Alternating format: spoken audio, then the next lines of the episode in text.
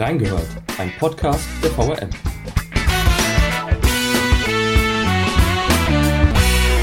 Die Zahl der Corona-Infizierten ist stark gestiegen. In Wiesbaden sind inzwischen über 50 Menschen im Zusammenhang mit dem Virus gestorben. Wie ist die Lage in unseren Kliniken? Wie wirkt sich der Pflegekräftemangel aus? Wir haben reingehört. Heute geht es bei Reingehört mal wieder explizit um Corona. Wie ist aktuell die Lage in Wiesbaden, in den Kliniken insgesamt? Wir befinden uns jetzt ja im zweiten Lockdown schon wieder oder Teil-Lockdown. Das verändert natürlich die Art und Weise, wie alle Menschen leben. Es verändert den Alltag, es verändert die Berichterstattung, weil wir auf ganz andere Art und Weise arbeiten. Darüber spreche ich heute mit Eva Bender, unserer Gesundheitsreporterin. Hallo Eva. Hallo, willkommen in meiner Küche. Ja, genau, du sagst in der Küche, wir machen heute auch den Podcast im Homeoffice. Äh, zu dem Thema Arbeiten aus dem Homeoffice später noch mehr. Corona ist Teil unseres Alltagslebens geworden. In der Berichterstattung sind die Fallzahlen ein täglicher Begleiter geworden über die Corona-Infizierten. Wie viele haben jetzt Genesene, sieben Tage Inzidenz, all diese Begriffe. Welche Rolle haben denn die Corona-Fallzahlen für dich, für deine Berichterstattung jeden Tag? Ja, schon eine große. Wir veröffentlichen ja auch die Zahlen, die die Stadt jeden Tag auf ihrer Internetseite nennt, auch bei uns in der Zeitung. Und wir schauen die uns natürlich dann nachmittags an, wenn sie veröffentlicht werden und gucken auch, gibt es da irgendetwas, was uns besonders auffällt? Sind die Zahlen stark gestiegen? In dieser Woche ist uns leider aufgefallen, dass ähm, die Zahl der Toten deutlich gestiegen ist. Das ist für uns dann natürlich schon ein Grund, um nachzufragen, welche Gründe das einfach hat. Wann kommen normalerweise diese Zahlen täglich? In der Regel so gegen 15 Uhr, würde ich sagen, werden die da veröffentlicht. Okay, das heißt 15 Uhr kommen dann die Zahlen, dann kann man dann erstmal sehen, Buch, es hat sich vielleicht was geändert, sprunghafter mhm. Anstieg, Todeszahlen hast du jetzt leider genannt oder auch anderes. Und da muss man erstmal anfangen, hm, was bedeutet das, woran könnte das liegen? Das heißt, du fängst dann um 15 Uhr oder teilweise sogar noch später erst an äh, zu recherchieren. Wie gehst du denn damit um, wenn so spät erst Infos kommen? Wir hatten ja den Fall des Moritz Langhauses, wo, glaube ich, auch erst sehr spät die Informationen kamen. Ne? Ja, genau. Also natürlich, da, da sind wir schon mitten im Thema, auch wie Corona das Arbeiten verändert. Es ist so, dass, dass wir inzwischen schon noch flexibler, als man das ohnehin in der Tageszeitung macht, darauf reagieren muss, was tagesaktuell passiert. Also wie du gesagt hast, die Zahlen kommen vielleicht erst spät und auch in dem Fall vom Moritz Langhaus haben wir erst nachmittags, ich glaube es war gegen fünf oder so, erfahren, dass es einen größeren Ausbruch gegeben hat in einem Pflegeheim und dann fängt halt erst die Recherche an, dann legt man los und oft weiß man morgens in der Konferenz noch gar nicht, was, womit man sich dann ähm, am späteren Tag beschäftigen wird.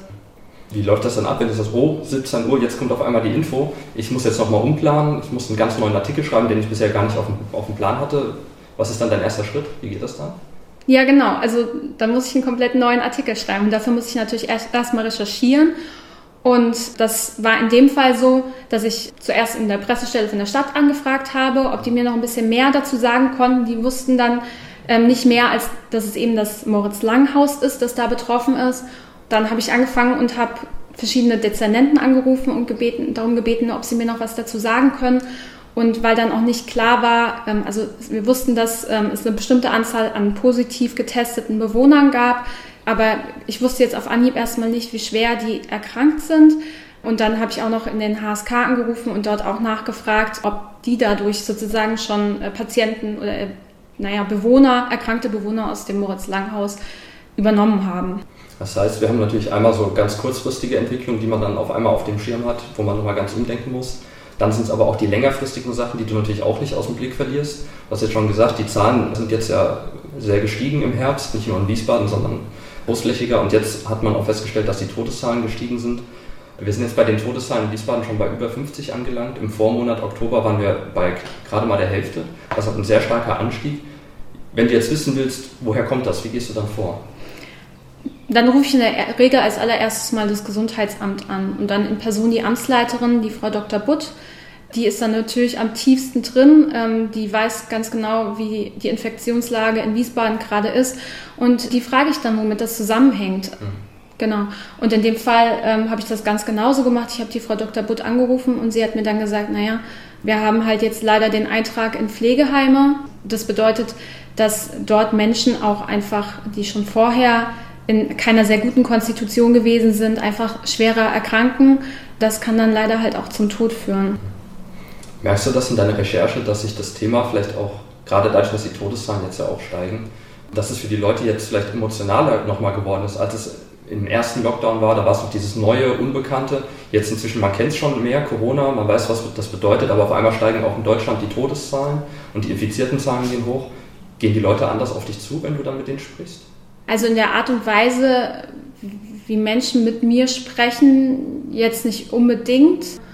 Ich habe den Eindruck, ehrlich gesagt, dass es gesellschaftlich anders gehandhabt wird. Also ich hatte den Eindruck, dass schon diese Infektionszahlen und auch wie viele Menschen erkranken daran schwer vielleicht den, den Menschen im Frühjahr noch ein bisschen mehr Angst gemacht hat. Und inzwischen bin ich mir nicht sicher, ob das, ob das noch so ernst genommen wird. Also ob die Leute da wirklich erschrecken, wenn sie es in der Zeitung lesen. Also eine gewisse Routine ist eingetreten. Ja, vielleicht. Ich habe halt oft mit Menschen zu tun, die, ähm, die diese Krise professionell meistern. Also wenn ich mit Ärzten spreche oder auch mit der Gesundheitsamtsleitung, dann sind die natürlich in ihrer professionellen Rolle. Und dann merke ich jetzt nicht, dass sie da einen emotionaleren Umgang mit hätten als im Frühjahr. Aber ich kann mir natürlich vorstellen, dass jetzt einfach ein halbes Jahr später und in dieser zweiten Phase, wo die Zahlen einfach so stark gestiegen sind, viele vielleicht einfach ja, belasteter auch sind dadurch. Also für viele war das einfach jetzt schon ein ziemlich anstrengendes Jahr. Aber das ist jetzt nichts, was ich im Gespräch sozusagen mitbekomme, sondern das denke ich mir so bei mir. Ja, jetzt haben wir viel über die Fallzahlen gesprochen. Du hast jetzt auch gerade die Belastung angesprochen. Das gilt sowohl für die Kliniken, es gilt auch für die Gesundheitsamtsmitarbeiter. Ein wichtiger Ansprechpartner ist ja für dich das Gesundheitsamt. Wie du schon gesagt hast, was ist denn da dein, dein Eindruck? Wie, wie macht sich da diese Arbeitsbelastung bemerkbar? Naja, also ist natürlich klar, ich habe darüber auch schon mal einen Text geschrieben, es gibt einfach unglaublich viele Überstunden im Gesundheitsamt. Und ich glaube, gerade wer da in leitenden Positionen ist, aber auch die anderen Mitarbeiter, die sind da rund um die Uhr im Einsatz. Mhm. Also die die arbeiten äh, deutlich über das normale Maß hinaus und sind mit der Kontaktnachverfolgung und dem Quarantänemanagement natürlich auch bei so steigenden äh, Fallzahlen einfach total gefordert. Ne? Im Sommer hatten wir berichtet, dass die Stadt, ich glaube, 22 neue Stellen ja. schaffen wollte im Gesundheitsamt. Wie viele sind denn davon schon besetzt, beziehungsweise sollen dieses Jahr noch besetzt werden? Dieses Jahr sollen 13 neue Stellen im Gesundheitsamt besetzt werden. Ähm, da ist die Suche halt auch schon begonnen. Also man ist da schon in Gesprächen, man hat Ausschreibungen gemacht und so weiter. Auch da ist natürlich so, dass gerade ärztliches Personal äh, schwer zu finden ist, mhm. wie überall auf dem Markt. Deshalb muss man mal schauen, wie viele Stellen am Ende wirklich besetzt werden können. Also noch in diesem Jahr. Mhm. Aber ja, das ist der aktuelle Stand. Inzwischen helfen ja auch Soldaten der Bundeswehr in den Gesundheitsämtern aus, machen Kontaktnachverfolgung und das ist jetzt für dich als Gesundheitsreporterin auf einmal die Bundeswehr Ansprechpartner geworden? Hattest du mit denen jetzt auch schon zu tun? Bisher nicht, aber das wäre natürlich gut möglich. Wiesbaden ist ja auch nicht die einzige Stadt, die in den äh, Bundeswehrsoldaten aushelfen. In Mainz ist das, soweit ich weiß, ja auch der Fall. Ja, ist natürlich eine sehr besondere Situation. Jetzt hast du auch berichtet, um noch bei der, bei der Stadt zu bleiben, Gerade erst am 20. November, am Freitag, hat es berichtet, dass sich die Akutkliniken des Versorgungsgebiets 5, so heißt das, auf eine gemeinsame Teststrategie geeinigt haben. Und zwar für Patienten vom sogenannten Besuchsverbot ausgenommene Begleitpersonen und Mitarbeiter. Was heißt das denn für den Laien und äh, was ist das Versorgungsgebiet 5? Ja, also diese neue Teststrategie, die soll einfach dafür sorgen, dass noch mehr Menschen ähm, getestet werden, die sich danach in der Klinik aufhalten mhm. und damit soll die Sicherheit noch weiter erhöht werden. Mhm. Und das Land hat verschiedene Versorgungsgebiete definiert. Und eines davon ist das Versorgungsgebiet 5, zu dem auch Wiesbaden gehört. Und dazu gehören noch insgesamt, glaube ich, 20 Kliniken bis Limburg-Weilburg. Koordinierendes Krankenhaus in diesem Versorgungsgebiet sind die Helios Dr. Schmidt Kliniken in Wiesbaden. Und die haben sich einfach untereinander abgesprochen, wie man bei welchem Patienten auf kommen, am besten vorgeht sozusagen. Welche Kliniken da welche Rolle übernehmen sollten. An die Hörerinnen und Hörer, den Artikel dazu haben wir auch in die Shownotes gepackt, dann kann man das nochmal nachlesen, wie genau das funktioniert. Ja, es ist ja so, wir haben dieses gemeinsame Versorgungsgebiet. Liegt es auch dann daran, dass zwischen den Kliniken die Corona-Patienten ein bisschen verlegt werden von einer Klinik in die andere? Hängt das mit diesem gemeinsamen Versorgungsgebiet zusammen? Ja, genau. Darüber habe ich in dieser Woche ähm, noch mit den, mich äh, mit den HSK ausgetauscht. Und zwar ist es so, dass die Patienten, die auf der Intensivstation gelegen haben und denen es inzwischen wieder besser geht, die nicht mehr die intensivmedizinische Versorgung in den HSK zum Beispiel benötigen, in ein anderes Krankenhaus verlegt werden. Und diese Krankenhäuser im Versorgungsgebiet sind eben aufgeteilt, je nachdem, welche Beatmungskapazitäten sie haben. Also Teil dieses Versorgungsgebietes ist eben auch die Definition, welches Level eine bestimmte Klinik hat. Also die HSK in Wiesbaden, das Joho und das, die Asklepios Paulinen Klinik, die sind alle Level 1 Kliniken, die das, äh, volle, die vollen Beatmungsmöglichkeiten sozusagen anbieten können. Und wenn ein Patient diese Beatmungsmöglichkeiten nicht mehr benötigt, weil es ihm besser geht, dann kann er eben verlegt werden in andere Kliniken, zum Beispiel in Level 2 Kliniken wie das JU in, ähm, im Rheingau oder in die Helios Klinik Itstein oder zum Beispiel auch in die DKD, das ist dann eine Klinik Level 3. Das heißt, in dem Zusammenhang ist ganz wichtig auch diese Kennziffer, ähm, wie viele Intensivbetten hat man zur Verfügung, zur Beatmung dann zum Beispiel der Patienten. Da gibt es ja auch diese statistischen Zahlen. Wie viele Intensivbetten haben wir denn offiziell in, in Wiesbaden zur Verfügung oder wie sind die aufgeteilt? Mhm. Also im Frühjahr hieß es, dass wir im äußersten Notfall sozusagen bis zu 200 Beatmungsbetten in Wiesbaden zur Verfügung stellen könnten. Regulär haben die HSK zum Beispiel, ähm, die haben die meisten Beatmungsbetten 24 und die können die dann eben in bestimmten Zeiträumen immer weiter aufbauen und das Maximum wäre, hieß es damals 69 Beatmungsbetten an den HSK. Genau. Aber das sind dann, diese Zahl bezieht sich nur auf die Betten, also Betten mit Beatmungskapazität, oder ist da auch schon mit eingerechnet, wie viel Personal man auch zur Verfügung hat, um dann Patienten dort zu versorgen? Das sind jetzt die reinen Beatmungsbetten. Und natürlich müsste dann das äh, Personal auch zur Verfügung gestellt werden, die diese Betten eben auch betreuen können. Ne? Und wie ist da die Lage? Die ist immer schwierig. Also da sind wir schon mittendrin im Thema Pflegekräftemangel. Ne? Also das ist dass es zu wenig Pflegekräfte gibt und dass gerade eben auch so speziell weitergebildete Pflegekräfte, die man auf Intensivstationen braucht, in Deutschland rar sind und auch in Wiesbaden jetzt nicht in äh, Fülle zur Verfügung stehen, das ist bekannt. Und dann muss, müssen Kliniken dann halt eben reagieren. Und wenn dann sozusagen die, die normalen Intensivpflegekräfte alle im Einsatz sind, dann werden eben aus anderen Bereichen noch Pflegekräfte abgezogen, die das auch können die aber normalerweise in anderen Bereichen tätig sind.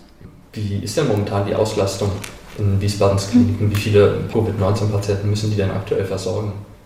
Also als ich äh, letzte Woche mit den HSK als koordinierendes Krankenhaus gesprochen habe, war es so, dass insgesamt 73 Covid-Patienten in den Wiesbadener Kliniken lagen und 20 auf den Intensivstationen. Das heißt, das ist noch gut zu stemmen von den Kapazitäten, die da sind. Also sicher ist das ähm, noch zu stemmen, aber man muss halt natürlich auch sagen, dass wir uns im Herbst befinden und grundsätzlich hier immer das Problem besteht, dass nicht nur viele Menschen so von der Bevölkerung her ähm, im Herbst eher mal krank werden, und jetzt halt auch noch die Covid-Zahlen im Herbst steigen, sondern natürlich, dass auch Pflegekräfte erkranken können. Und die stehen dann natürlich für die Versorgung nicht zur Verfügung. Also meines Wissens ist das noch gut zu leisten, aber natürlich ist es immer ähm, auch eine Frage des Personals. Du hattest ja auch einen Artikel geschrieben, jetzt am 19. November. Den Artikel dazu haben wir auch in die Shownotes gepackt, dann kann man das nochmal nachlesen. Da ist der Begriff gefallen, das Plateau ist noch nicht erreicht bei der intensivmedizinischen Versorgung. Was genau ist damit gemeint? Damit meinten die HSK, dass es so ist, dass zwar der Zulauf von Patienten, die stationär versorgt werden müssen, gerade nicht mehr so stark steigt wie vielleicht noch vor ein, zwei Wochen. Es gibt immer so einen leichten zeitlichen Verzug. Mhm. Jemand infiziert sich, dann dauert es eine Weile, bis er erkrankt an Covid. Dann dauert es eine Weile, bis man einschätzen kann, ob er eine stationäre Versorgung benötigt. Und dann kann es sein, dass derjenige ähm, auch eine Weile auf einer normalen Covid-Station liegt, bevor man bemerkt, dass er jetzt eine intensivmedizinische Versorgung braucht. Das heißt, also Sie gehen davon aus, dass der Höhepunkt sozusagen da noch nicht erreicht ist, dass man noch nicht genau weiß, wie ähm, sich die Zahl noch entwickeln wird an Patienten, die intensivmedizinische Versorgung benötigen. Das ist dann natürlich auch so eine Schwierigkeit für dich in der Berichterstattung, weil sich das dann doch relativ schnell wieder ändern kann. Wie ist jetzt die Lage? Wie, viele müssen jetzt wirklich intensivmedizinisch versorgt werden oder wie viele sind schon wiederum genesen, weil das sehr fluktuativ ist? Oder habe ich das jetzt falsch verstanden? Nein, klar. Also da muss man immer wieder nachfragen, wie denn äh, sich die Lage einfach weiterentwickelt. Weil es natürlich auch immer sein kann, dass wenn jetzt ein bestimmtes Ausbruchsgeschehen zum Beispiel eben in einem Pflegeheim dazu kommt, dass dann ähm, auch wieder mehr Patienten plötzlich in der Klinik betreut werden müssen. Also da muss man immer die Augen offen halten und immer mal wieder nachfragen, wie denn die aktuelle Lage ist. Jetzt hast du gesagt, dass ja die Kliniken dann auch so darauf reagieren momentan, dass man Personal verlegt von anderen Stationen eben auf diese Covid-Station oder dann wieder woanders hin, wo sie halt gebraucht werden natürlich. Dass man da ein bisschen flexibel natürlich agiert, ist ja sehr sinnvoll. Seit Jahren berichtest du ja auch über den Pflegekräftemangel. Macht er sich darin jetzt ein bisschen bemerkbar, dass man jetzt sieht, man muss das Personal irgendwie hin und her schieben, dass man noch genug Leute hat? Also ich glaube, ab einer bestimmten Grenze in so einer Pandemie äh, wirst du nie genug Personal haben, um sowas zu stemmen. Aber ja klar, also in Zeiten von so einer Pandemie sieht man das vielleicht nochmal ein bisschen stärker, dass eben äh, es diesen Pflegekräftemangel gibt.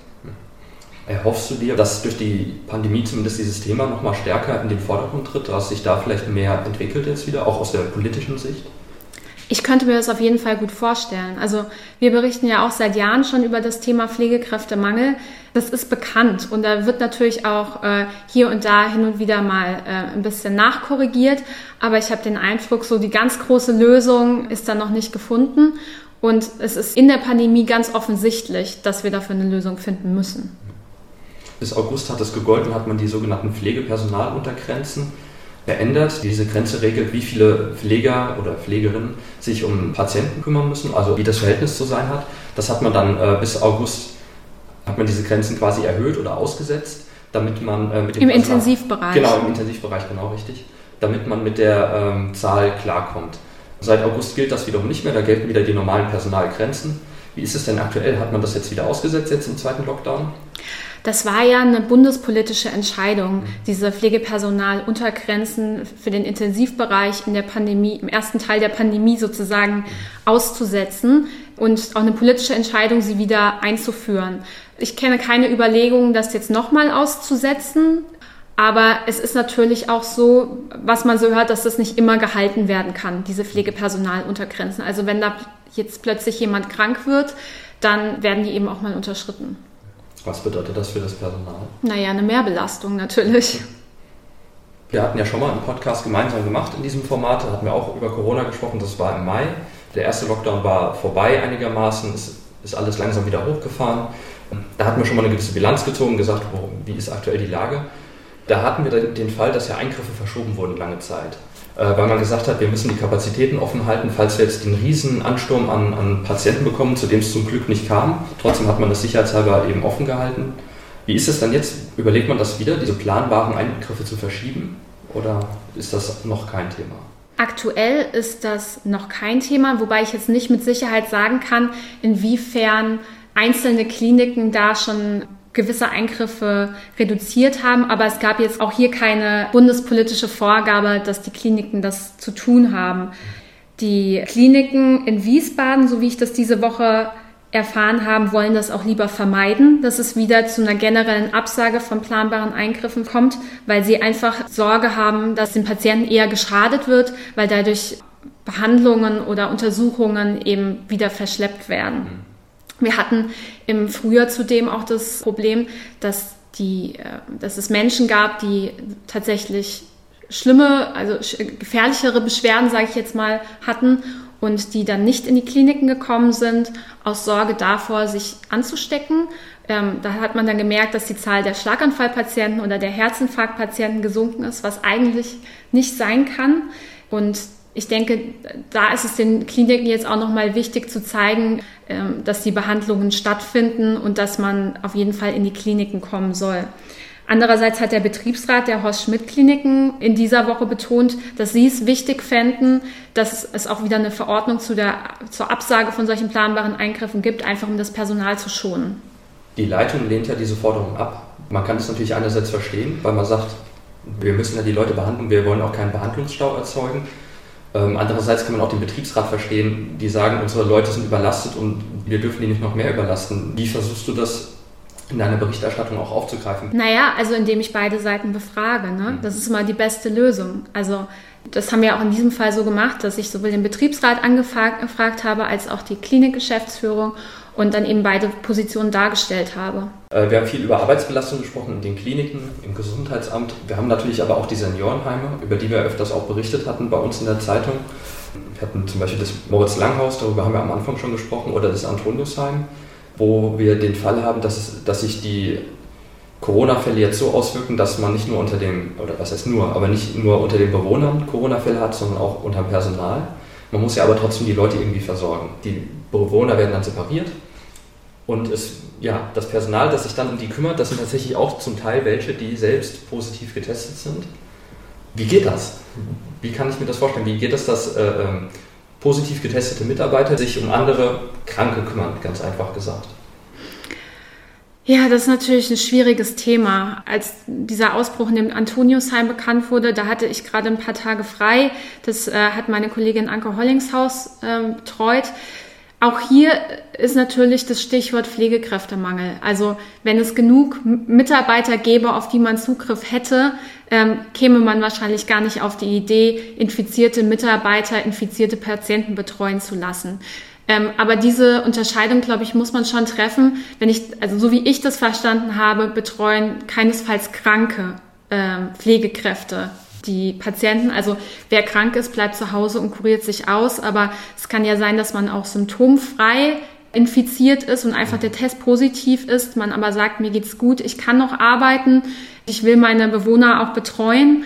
Und wenn dann ähm, das Pflegeheim sozusagen getrennt wird in den Bereich, in dem infizierte ähm, Bewohner leben und dort die äh, infizierten Pflegekräfte die Betreuung übernehmen und mit dem anderen Bereich, in dem die nicht infizierten Bewohner sind, äh, kein Austausch stattfindet. Man kann es gut finden oder schlecht finden, aber das ist sicherlich dem Pflegekräftemangel geschuldet. Jetzt kann man natürlich auch die Frage stellen, wieso berichten überhaupt über so einen Corona-Ausbruch in einem Seniorenheim? Ist die Frage einmal, ist das öffentliche Interesse daran? Ist das so groß, dass man sagt, wir müssen darüber berichten? Andererseits, wie ist das mit den Persönlichkeitsrechten der Leute, die dort arbeiten oder die dort zur, zur Pflege sind? Also wie wägt man das ab und warum berichten wir dann darüber? Also wir berichten auf gar keinen Fall irgendwie identifizierend, also so, dass man Rückschlüsse ziehen könnte, welche Bewohner oder welche Mitarbeiter infiziert sind. Daran gibt es sicherlich kein öffentliches Interesse.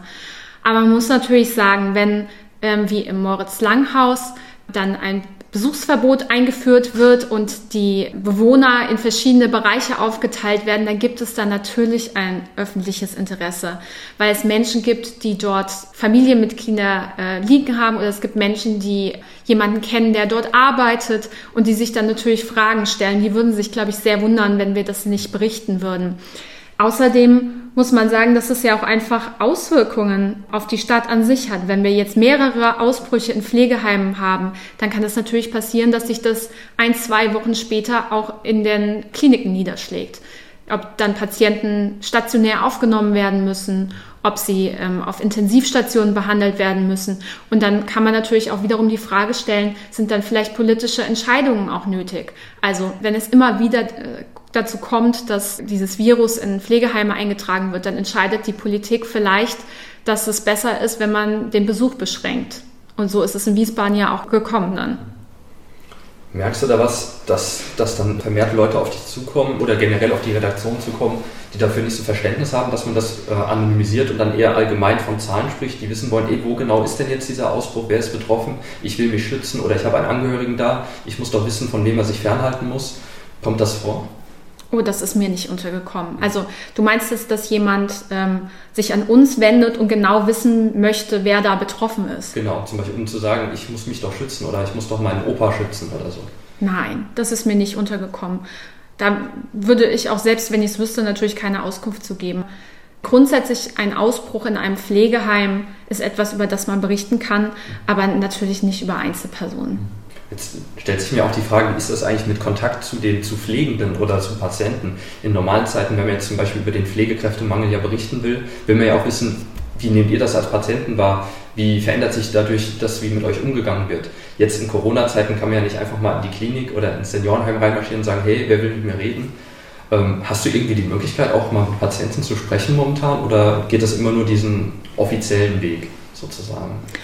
Also tatsächlich haben sich in den vergangenen Monaten vor allem Angehörige von Heimbewohnern bei uns gemeldet, die uns erzählt haben zum Beispiel, was das Besuchsverbot für sie bedeutet. Es gab ja in verschiedenen Phasen ähm, Besuchsverbote in Pflegeheimen, in Kliniken und aktuell gibt es in beiden auch wieder, in beiden Einrichtungen auch wieder Besuchsverbote. In Pflegeheimen gilt, soweit ich weiß, noch, dass man dreimal die Woche für eine Stunde Besuch von zwei ähm, Personen empfangen darf. Das macht es natürlich schon für die Menschen ein bisschen besser, wenn sie ihre Angehörigen überhaupt sehen können. Im Frühjahr war das teilweise so, dass gar niemand kommen konnte.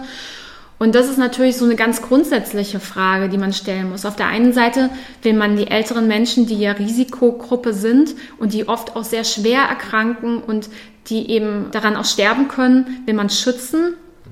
Auf der anderen Seite muss man natürlich auch sagen, muss man irgendwie auch ermöglichen, dass sie weiterhin soziale Kontakte haben können. Ne? Also ich denke, das ist relativ schwierig, wenn man seine Angehörigen über Wochen nicht sehen kann. Das möchte ich mir eigentlich nicht vorstellen für einen älteren Menschen in einem Heim. In der Regel sprichst du ja erstmal mit der Pressestelle. Jetzt sind wir wieder bei Mai. Ich greife immer ein bisschen zurück, um zu sehen, wie war es damals, wie ist es jetzt. Und zwar, ich habe mich gefragt, damals hast du gesagt, das ist eigentlich ein sehr guter Kontakt. Die Pressestelle, du stellst eine Anfrage und es kommen sehr schnell die Antworten man ist kooperativ. Wie ist denn jetzt aktuell die Lage so, nachdem jetzt schon noch mehr Monate mit diesem Corona-Stress hinter uns liegen und hinter den Kliniken liegen? Hat sich da irgendwas verändert in der Zusammenarbeit? Also wenn ich tagesaktuelle Anfragen habe, dann funktioniert das eigentlich noch genauso gut wie damals. Es ist natürlich, wenn es mal eine Woche ist, wo besonders viel Stress in der Klinik ist, dann kann es auch mal einen Tick länger dauern, bis ich eine Antwort bekomme. Aber ich glaube, dafür hat man dann ja auch Verständnis. Und ansonsten muss ich sagen, funktioniert das weiterhin ziemlich gut. Jetzt hat man es natürlich, also unabhängig vom Gesundheitsthemen, ist es ja immer mal so, man stellt eine Anfrage an irgendeine Pressestelle und man bekommt Antworten, die jetzt nicht unbedingt die Fragen beantworten, die man gestellt hat. Das ist ja normaler Alltag. Wie gehst du dann damit um, wenn du sagst, wir haben jetzt diesen aktuellen Fall und du würdest keine gescheite Antwort bekommen? Du musst natürlich trotzdem irgendwie darüber berichten. Wie gehst du dann vor? Naja, wenn du jetzt ein Beispiel hättest, Corona-Fälle in Kliniken, dann wäre natürlich auch wiederum das Gesundheitsamt oder der, das Gesundheitsdezernat ein Ansprechpartner, den man da fragen könnte.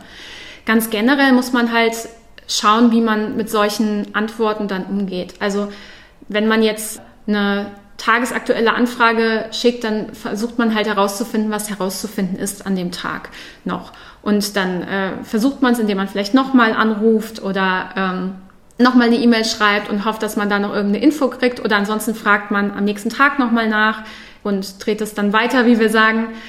Aber wenn man jetzt so eine Situation hat, wo man wirklich über Tage schon versucht, an eine Auskunft ranzukommen und eine sehr lange Frist gestellt hat, wo man gesagt hat, bitte beantwortet ihr mir das bis Ende der Woche und dann ist aber immer noch nichts da und man dann nochmal nachgefragt hat und man bekommt einfach nichts, dann muss man im Zweifel auch mal schreiben, der und der Ansprechpartner hat darauf keine Antworten gegeben.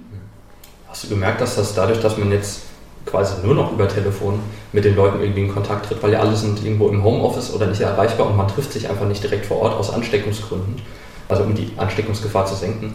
Merkst du, dass es da dann schwieriger ist, die Informationen zu bekommen? Nein, überraschenderweise gar nicht. Also ich habe tatsächlich den Eindruck, dass das richtig gut funktioniert über Telefon und E-Mail auch. Man hat natürlich da auch einfach seinen Weg mit den, mit den Ansprechpartnern gefunden, mit denen man ganz häufig zu tun hat. Dann weiß man, denjenigen erreicht man am besten übers Handy und jemand anderen am besten über E-Mail und man weiß, dass man dann manchmal einen Zwischenstand bekommt, ja, habe die E-Mail gelesen und ich melde mich nachher und das äh, funktioniert eigentlich äh, ziemlich gut. Manchmal muss ich sagen, mit einigen Gesprächspartnern funktioniert das inzwischen sogar über WhatsApp. Dann schickt man eine WhatsApp und äh, schreibt, ich habe eine Frage zu dem Thema, können wir uns nachher mal sprechen. Und dann verabredet man sich so. Ähm, Ende Oktober hattest du mit Ralf Kieslich gesprochen. Das ist der ärztliche Direktor an den HSK. Da ging es unter anderem in eurem Gespräch um die Situation an den Intensivstationen. Ähm, an die Hörerinnen und Hörer. Den Artikel dazu haben wir auch in die Shownotes gepackt. Wenn du jetzt mit so einer Person sprechen willst zu einem bestimmten Thema, ist es dann so, du rufst einfach die Pressestelle an, hey, ich würde gerne mit Herrn Kieslich sprechen, dann sagen die, ja klar, ruf, ruf ihn an oder wie kann ich mir das vorstellen? Wie läuft das ab? Ja, ehrlich gesagt ziemlich ähnlich. Also ich melde mich in der Regel bei der Pressestelle, ähm, in dem Fall bei den HSK und ähm, erkläre mein Anliegen, ähm, dass ich mich mit äh, Ralf Kieslich über die Lage unterhalten möchte. Ähm, und ich muss ganz ehrlich sagen, das hat in der Vergangenheit super funktioniert. Wir haben öfter miteinander gesprochen, weil ähm, die HSK ja, wie gesagt, koordinierendes Krankenhaus in der Corona-Krise sind und ähm, Herr Kieslich da immer sehr sprechfähig und ähm, dann haben wir uns auch oft sehr kurzfristig zusammengefunden. Ich habe morgens angefragt, wir haben nachmittags kurz telefoniert, also ähm, das funktioniert gut. Das heißt, inzwischen hast du dich eigentlich ganz gut damit zurechtgefunden, wie jetzt das Arbeiten stattfindet unter den Corona-Bedingungen. Ja, natürlich. Schade ist es natürlich trotzdem, weil das unseren Beruf ja auch so ein bisschen ausmacht, dass man Menschen trifft und dass man auch mal ins persönliche Gespräch kommt und nicht jedes Gespräch lässt sich auch durch ein Telefonat ersetzen. Also muss man auch so sagen. Aber wir haben ja nun mal nicht die Wahl im Moment und insofern kommen wir mit der Lösung, die wir jetzt haben, eigentlich ganz gut klar. Ja, also die Arbeit aus dem Homeoffice funktioniert für uns ja eigentlich ganz gut als Journalisten. Klar, es ist eingeschränkt, man kann nicht mehr einfach vor Ort die Leute treffen. Das macht schon einen Unterschied in der Arbeit. Man sieht nicht die Gestik und Mimik des Gegenübers. Aber prinzipiell, wir haben das Glück, wir können trotzdem weiterarbeiten. Das können nicht alle, aber eine gewisse Einschränkung ist ja trotzdem da. Wie würdest du das erklären? Was fehlt denn jetzt? Was ist jetzt anders als sonst?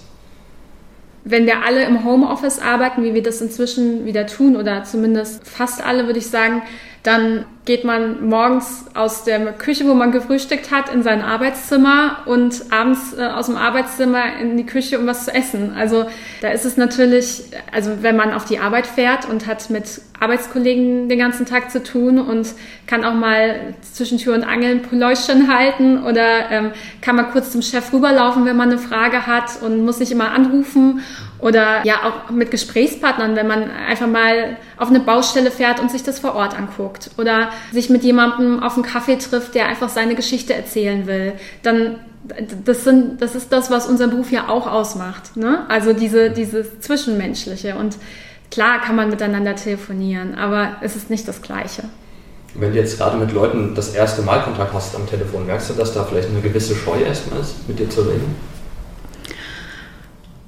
Puh, das ist schwer zu sagen. Ich glaube, da gibt es nicht die eine richtige Antwort. Es gibt sicherlich Menschen, die jetzt nicht gewohnt sind, mit Journalisten zu sprechen, die vielleicht am Telefon erstmal ein bisschen vorsichtig sind. Das ist ja auch in Ordnung. Dann kann man denen erklären, was das Anliegen ist. Und habe ich eigentlich auch trotzdem dann nur, mache ich eigentlich eine gute Erfahrung.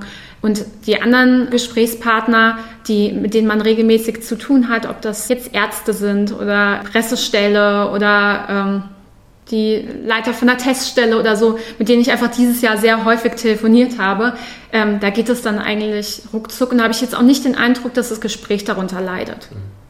Ja, viele hoffen jetzt natürlich auf die, die Impffortschritte, die gemacht werden. Absolute Hoffnung wäre ja bald das wieder alles wie, wie letztes Jahr. Also Corona hat sich erledigt. Davon sind wir noch sehr, sehr, sehr, sehr weit entfernt, trotz der, der Fortschritte, die ja verkündet werden. Davon mal abgesehen jetzt, wann das kommt mit Impfungen und sonst was überhaupt, Gibt es denn schon genaue Pläne, wie das funktionieren soll? Ich glaube, die genauen Pläne, wie das stattfinden soll mit dem Impfen, die werden gerade entwickelt und ich bin auch wirklich gespannt darauf, wie das dann sein wird, wenn das umgesetzt wird. Weil das muss man, also muss man sich ja einfach mal vorstellen, ne? So eine äh, Impfaktion, wo die ganze Bevölkerung bestenfalls durchgeimpft werden soll, das haben wir alle noch nicht erlebt und das wird bestimmt auch eine Herausforderung. Und wie das dann hier in Wiesbaden aussehen wird, das weiß ich noch nicht, aber ich werde auf jeden Fall versuchen, es herauszufinden. so bald wie möglich. Aber da könnte dann natürlich auch wieder dasselbe Problem mit dem Personal auftreten, weil auch die Impfungen, so sie denn dann irgendwann in irgendeiner Form da sind, müssen ja verteilt werden und ja verabreicht werden. Ja. Wie sieht das da aus mit dem Personal? Genau. Ja, auch das werde ich in Erfahrung bringen, aber ich fürchte auch, dass das Personal ein Thema sein wird, denn wir wissen ja auch jetzt schon, das Thema Testen da war auch über den Sommer immer wieder das Problem, dass phasenweise ähm, sehr viele Menschen sich in Wiesbaden an der Teststelle der Kassenärztlichen Vereinigung testen lassen wollten, dort aber die Öffnungszeiten nur von 9 bis 13 Uhr sind, weil man sagte, man hat nicht genug Personal. Und dann frage ich mich natürlich, wie würde man dann das, wo würde man das Personal herholen, um dann jetzt praktisch eine groß angelegte Impfaktion zu starten? Also da bin ich wirklich mal gespannt. Ich weiß auch noch aktuell noch nicht, ähm, was das dann für ähm, Mitarbeiter sein werden, ähm, woher man die gewinnen wird. Aber wie gesagt, das ist ein Thema, das mich, glaube ich, in den nächsten Wochen auch ähm, beschäftigen wird. Das heißt, sobald es dann soweit ist oder in die Richtung geht, ist natürlich das Impfen dann ein großes Thema der Berichterstattung. Bis dahin haben wir natürlich noch ganz viele andere Sachen. Was wird dich denn jetzt so in den nächsten Tagen oder in den näheren Wochen beschäftigen in deiner Berichterstattung? Worauf wirst du den Fokus legen? Also auf jeden Fall spannend bleibt die Situation in den Kliniken. Da werde ich auf jeden Fall dranbleiben und, ähm, und schauen, wie sich das dort weiterentwickelt. Es ist ja auch jetzt noch so ein bisschen die Frage, wo geht es mit den Verordnungen weiterhin und wie wird sich dann der Dezember äh, für uns alle entwickeln. Und was für mich auch nochmal ein Thema ist, sind die Corona-Zahlen. Da haben wir, haben wir vorhin schon mal ein bisschen drüber gesprochen und wir schauen die uns nicht nur jeden Tag an. Wir haben auch in den vergangenen Monaten immer mal wieder uns die Zahlen genauer angeschaut, haben mal eine Grafik für die Zeitung und für unser Online-Angebot gemacht. Und auch das wollen wir gerne nochmal aufgreifen, um ein bisschen besser schauen zu können, wie entwickeln sich die Zahlen eigentlich in Wiesbaden. Wo liegen da die Schwierigkeiten? Man braucht einfach viele Zahlen, mhm. um die Entwicklung über einen möglichst langen Zeitraum ähm, beobachten zu können. Und diese Zahlen müssen wir uns erstmal organisieren. Und ja, natürlich ist es dann auch nochmal eine andere Sache, diese Zahlen einzuordnen. Und damit wird man dann auch wieder mit Experten sprechen müssen, die einem ein bisschen was dazu sagen können, wie es kommt, dass sich Zahlen auf eine bestimmte Art und Weise entwickeln. Das heißt, da wird ein bisschen mehr Arbeit reinfließen, das wird eine größere ja. Sache. Solche Statistikstücke sind meistens ein bisschen mehr Arbeit, genau. aber das normale Tagesgeschäft bleibt natürlich auch nicht liegen. Das muss natürlich nebenher auch weiterlaufen. Eva, soweit erstmal danke. Ähm, dann schauen wir mal, was da in den nächsten Tagen von dir da kommt. Ich bin sehr gespannt. Danke für das Gespräch. Ja, danke dir. In den Shownotes findet ihr, liebe Hörerinnen und Hörer, verlinkte Artikel zur Thematik. Wenn ihr Anregungen zum Podcast habt oder auch einfach nur mit uns diskutieren wollt, dann geht das unter unseren Beiträgen auf Facebook, Twitter und Instagram. Oder ihr könnt die Folge auf Apple Podcasts, Spotify oder wo immer ihr uns hört auch bewerten. Und damit verabschieden wir uns für heute. Bis zum nächsten Mal bei Reingehört.